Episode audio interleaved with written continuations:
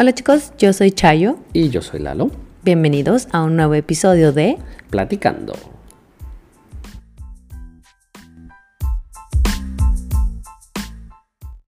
Hola, hola. Muy buenos días, Chayito. ¿Cómo estás? Muy buenos días chicos, yo me encuentro muy bien. ¿Tú qué tal? Estás bailando. ¿Por qué? Como para agarrar el flow. ¿Estás, tomando, tomando el ritmo o qué canción tienes en la cabeza? Adivina. Ah, vale, sí, pues igual vamos a hablar un poquito de, esa canción. Eh, pues sí. Eh, ¿cómo, ¿Cómo va la letra? ¿Sí te acuerdas o no? No, solo me sé el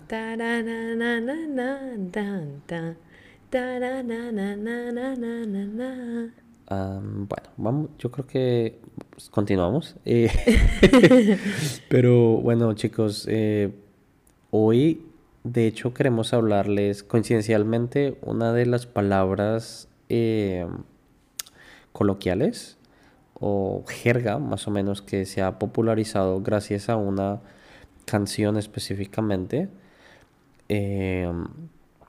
es de La Tusa. No sé si ustedes la identifiquen de nombre, pero bueno, y de hecho, Tusa tiene el significado original que es la parte central de una mazorca o del elote, como le llaman en México.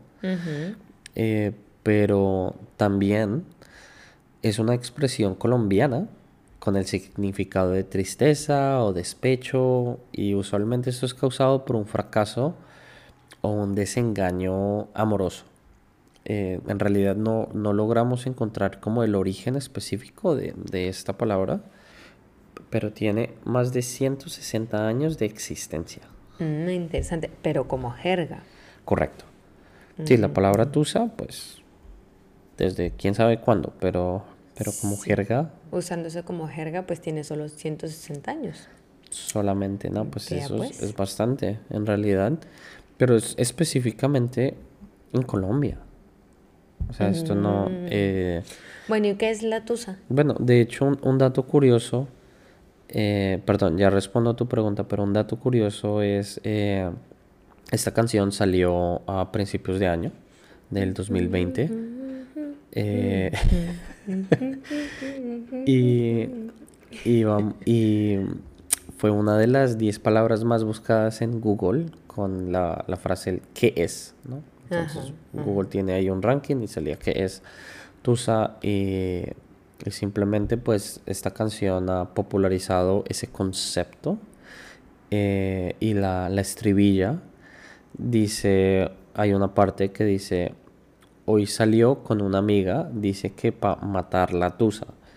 Y, y entonces, eh, pues no es una persona, no es eh, un animal o simplemente es como desahogarse o sacar ese desamor, esa tristeza, matar la tusa o también se puede decir eh, tengo la tusa o estoy entusado y significa que tengo un mal de amores.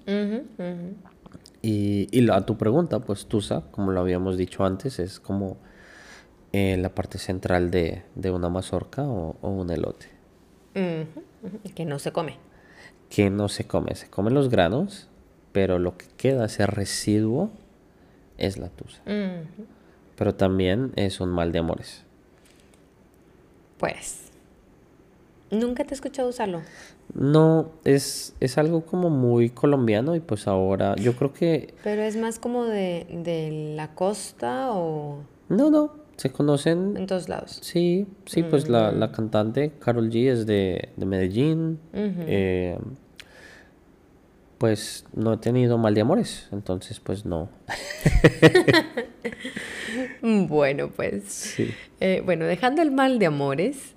Dejando la tusa. Estoy emocionada porque hoy contaremos la pregunta, perdón, contestaremos la pregunta de Chelsea. Y bueno chicos, anímense a dejarnos mensajes. Eh, nos gusta mucho escucharlos y saber de sus dudas o comentarios que tengan. Sí, la verdad, hacía tiempo que no recibíamos una pregunta en forma de audio. Sí hemos recibido correos electrónicos y sugerencias de temas que hemos ido incorporando, pero en lo particular nos gusta mucho... Eh, Cuando nos lo dejan grabado. Sí, sí, que pues vamos a escuchar a la pregunta de Chelsea y regresamos en un santiamén. Hola Lalo y Chayo, soy Chelsea, espero que ustedes estén bien. me pregunto si pueden explicar cómo cambia el significado de las oraciones cuando el adjetivo está antes o después del sustantivo y tal vez podrían compartir ejemplos usando los adjetivos más comunes. Gracias y un abrazo. Muy buena pregunta Chelsea y bueno, algo que hay que tener en cuenta es que la posición del adjetivo en español varía según el tipo del adjetivo y como tal el sentido que se le quiera dar a la oración. Ahora, por norma general, debe colocarse siempre después del sustantivo del que aporta un atributo y solo en situaciones excepcionales y con fines comunicativos muy concretos puede ir antes. Y bueno, daremos unos cuantos ejemplos para que podamos ver cómo afecta la oración. Sí, y también em, otra cosa que, es importante em, tener en cuenta es, digamos, en inglés, generalmente el adjetivo va eh, antes, es decir, es lo opuesto que en español. Y por eso es que este tema confunde mucho a estudiantes que están aprendiendo el español como segundo idioma. Em, aquí tenemos una, lista de, los más comunes. Eh, ¿Quieres empezar, Chayo? Sí, claro. Eh, bueno, uno de los que más me gusta es grande. Entonces, se puede decir un gran hombre o un hombre grande. Un gran hombre, refiriéndose a la calidad humana, a a ser un, buen hombre. Como una buena persona. Exacto. Y si lo pones al final, un hombre grande, te estás refiriendo al tamaño de la persona, que es puede ser que sea altísimo. Claro, claro. Y este adjetivo específicamente tiene un acortamiento, ¿no? Cuando va antes del sustantivo, no se dice un grande hombre, sino se dice un gran. Ah, claro. Eh, y cuando va después, sí se escribe la, la palabra eh, completa. Completa. Eh, a mí me gustó antigua. Entonces, un ejemplo, ¿sí? Mi antigua casa o una casa antigua.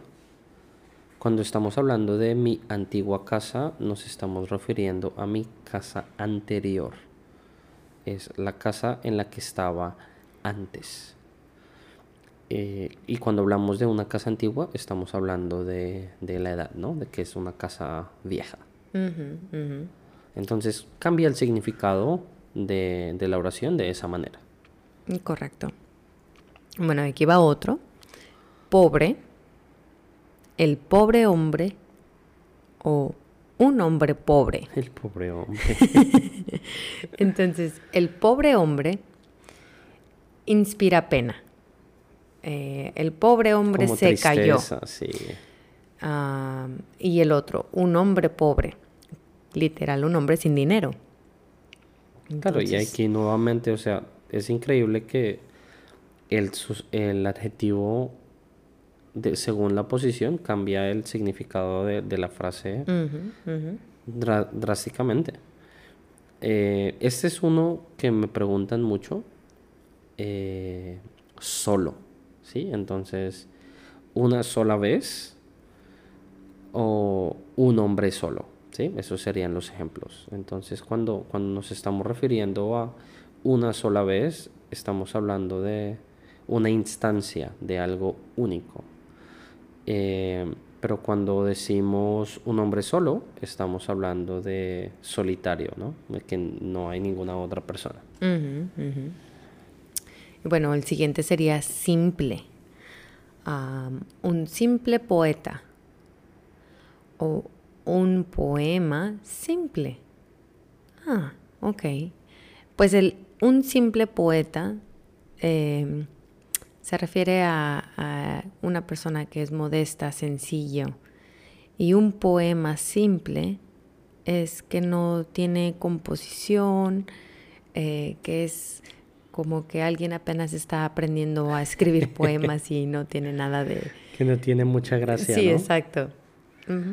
Eh, vamos a ver un, par más. A ver, eh, verdadero, como, bueno, por ejemplo, este, este, es un ejemplo que viene muy acorde a, la situación en la, que, en la que estamos viviendo hoy en día. Eh, la pandemia es un verdadero problema. O una historia verdadera. En un futuro, la historia de lo que ocurrió será una historia verdadera. Entonces, en el primer ejemplo, estamos hablando de, de, importancia, ¿sí? Un verdadero problema, o la pandemia es un verdadero problema, es un importante. Y en un futuro, que va a ser una historia verdadera, es algo que, que será eh, real. y, y, bueno, y esos son como algunos. ¿Tú tienes algún Pero otro? no son muchos, ¿cierto? Sí, hay una lista corta. Eh, de hecho, vamos a, vamos a compartir un, un enlace en, en, las notas del episodio para sí, que puedan... para que los puedan ver y más que ver, como poderlos identificar cuando los ven en una oración también. Sí, sí, totalmente de acuerdo, pero bueno, pues esos son algunos de los adjetivos Em, que cambian el significado de, de, la oración. Y Chelsea, nuevamente, muchísimas gracias por, por tu pregunta y tu, tu, participación. Esperamos que ya haya quedado un poquito más claro. Bueno, yo creo que sí. Y para el resto de nuestra audiencia, anímense. nos encanta recibir mensajes de voz y pues este espacio es para para eso. Para eso, para ayudarlos y, y, que participemos y que haya como una interacción. Poder aclarar sus dudas, comentarios. Y también, pues, todas las notas, las transcripciones de cada episodio lo pueden encontrar en, en nuestro sitio web de la escuela, www.culturallanguagecenter.com. Y bueno, chicos, muchas gracias por acompañarnos. Eh, también queremos agradecer el apoyo de nuestros patrocinadores y para aquellos que también nos quieran apoyar con una donación mensual, pueden hacerlo en www.anchor.fm diagonal support. Y los esperamos en el próximo episodio. Chaucito. Hasta la próxima.